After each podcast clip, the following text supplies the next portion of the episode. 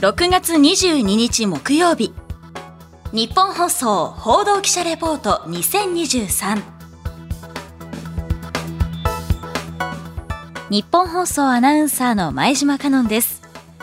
日本放送報道記者レポート2023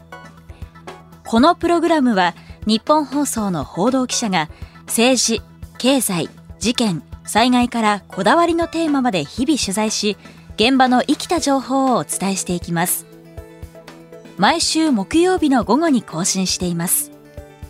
今回は沖縄観光のニュースタンダード空手ツーリズムをお送りします。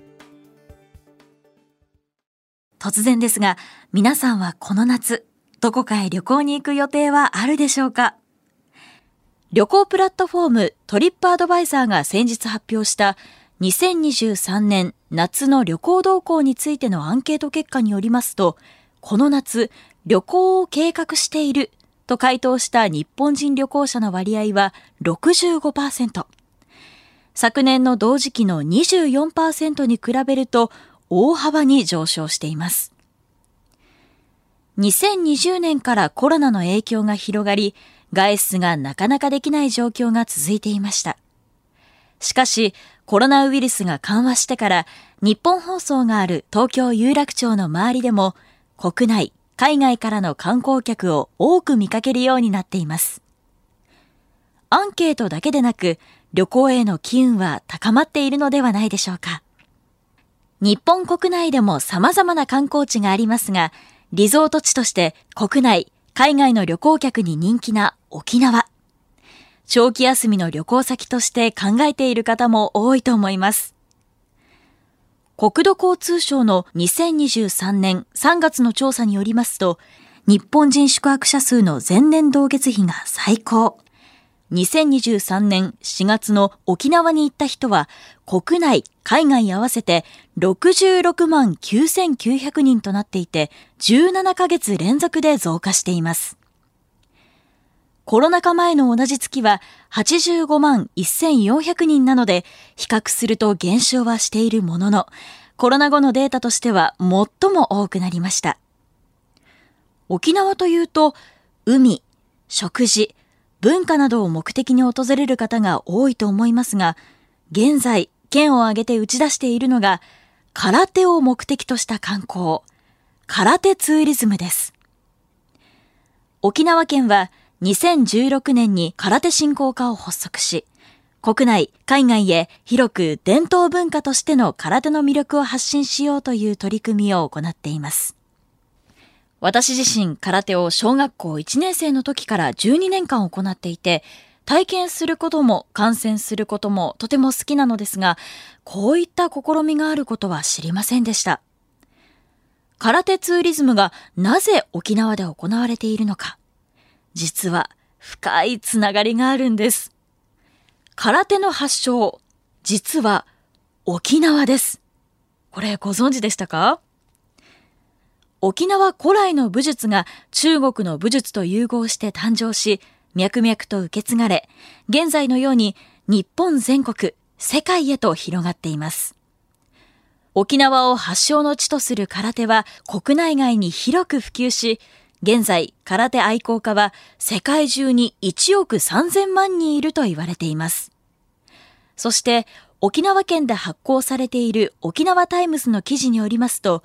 海外39カ国の空手家およそ244人に沖縄空手についての意識調査をしたところ、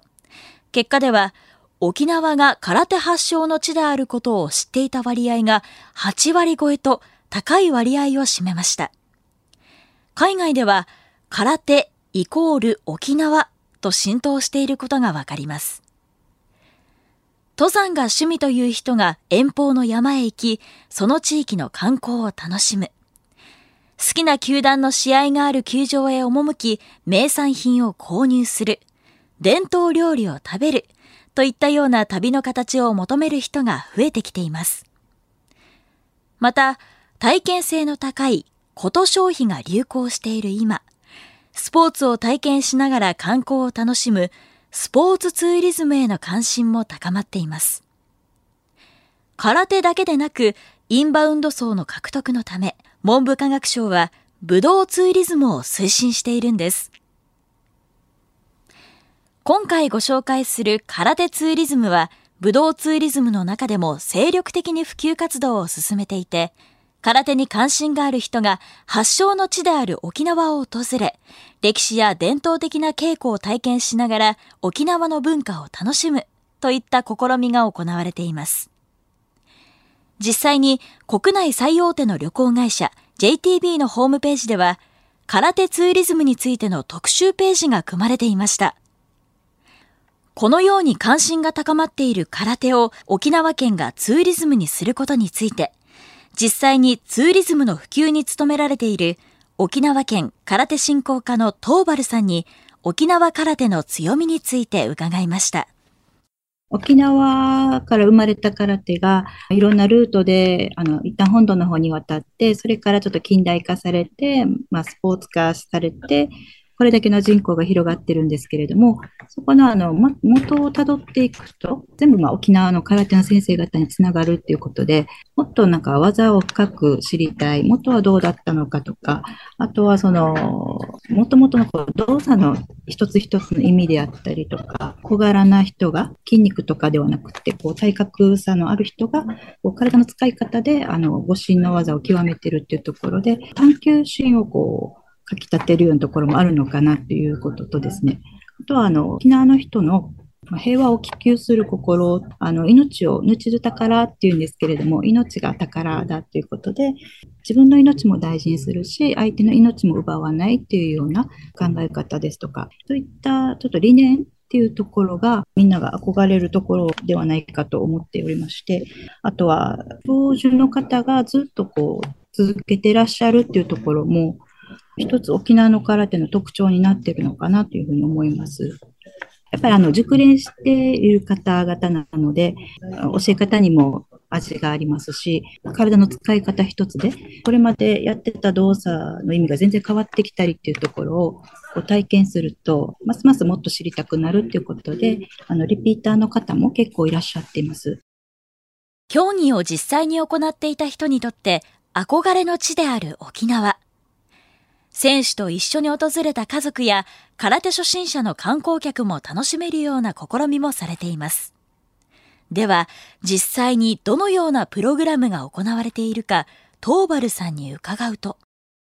数年前までは特に空手って強いとかかっこいいとかそういったイメージがあったんですけれども空手会館の方でこの瓦割り体験っていうのが始めましてそれがあのちょっと全国版でも取り上げてもらったんですけれども、えっと、そうすることで、あの、女性の、全然私たちのも全然空手にこう、あまり深く関わってないような方でも、楽しんで参加してくれるっていう方がかなり増えてきてるのかなと思います。旅の思い出に空手着を着て、うん、そういった体験をするっていうところが、やっぱり一つのポイントなのかなと思います。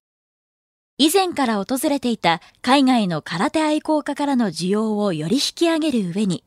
空手初心者にとっても沖縄観光の目的の一つとなるように空手を振興していくことがコロナ禍が落ち着いてきた今、沖縄県の大きな目標となっているそうです。文化、伝統、食、自然など、これまでの日本観光とはまた違った日本を感じ取れるところも大きなポイントでしょう。何にせよ発祥の地。サーファーならハワイのノースシュアを目指し、登山家ならモンブランを目指し、サイクリストはツール・ド・フランスのコースを走りたい。そんな動機と同じかもしれませんね。2017年には豊見城市に沖縄空手会館が作られ、空手案内センターとして空手道場と海外からの空手愛好家を結びつけたり、沖縄の景色が一望できる特別道場を背景に空手の型をする姿をドローン撮影するプランを打ち出したり、様々な試みがされています。師範との交流の中で黒帯を取得することを目標にする方も多く、大体9泊、最大3ヶ月はいるということにも驚きました。県内には稽古した後、同じ施設にあるバーで泡盛を楽しむことができるお店など、空手を切り口に沖縄を存分に味わえる場所がたくさん設置されています。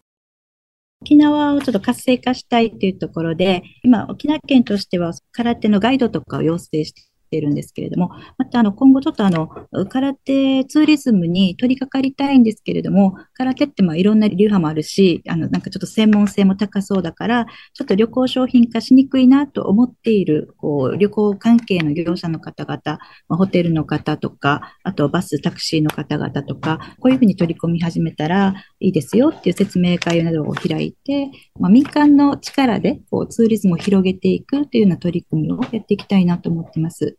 あの、入り口、まあ、あの、わかりやすく、まあ、魅力の PR の仕方とかですね、こう、やっぱり民間の方に工夫してもらって、まあ、民間の方も新たな、新たな、まあ、ツーリズム商品を作るっていうところで、もし魅力を感じていただけるんだったら、ぜひ、その、カルテツーリズムに取り組んでいただきたいなと思ってます。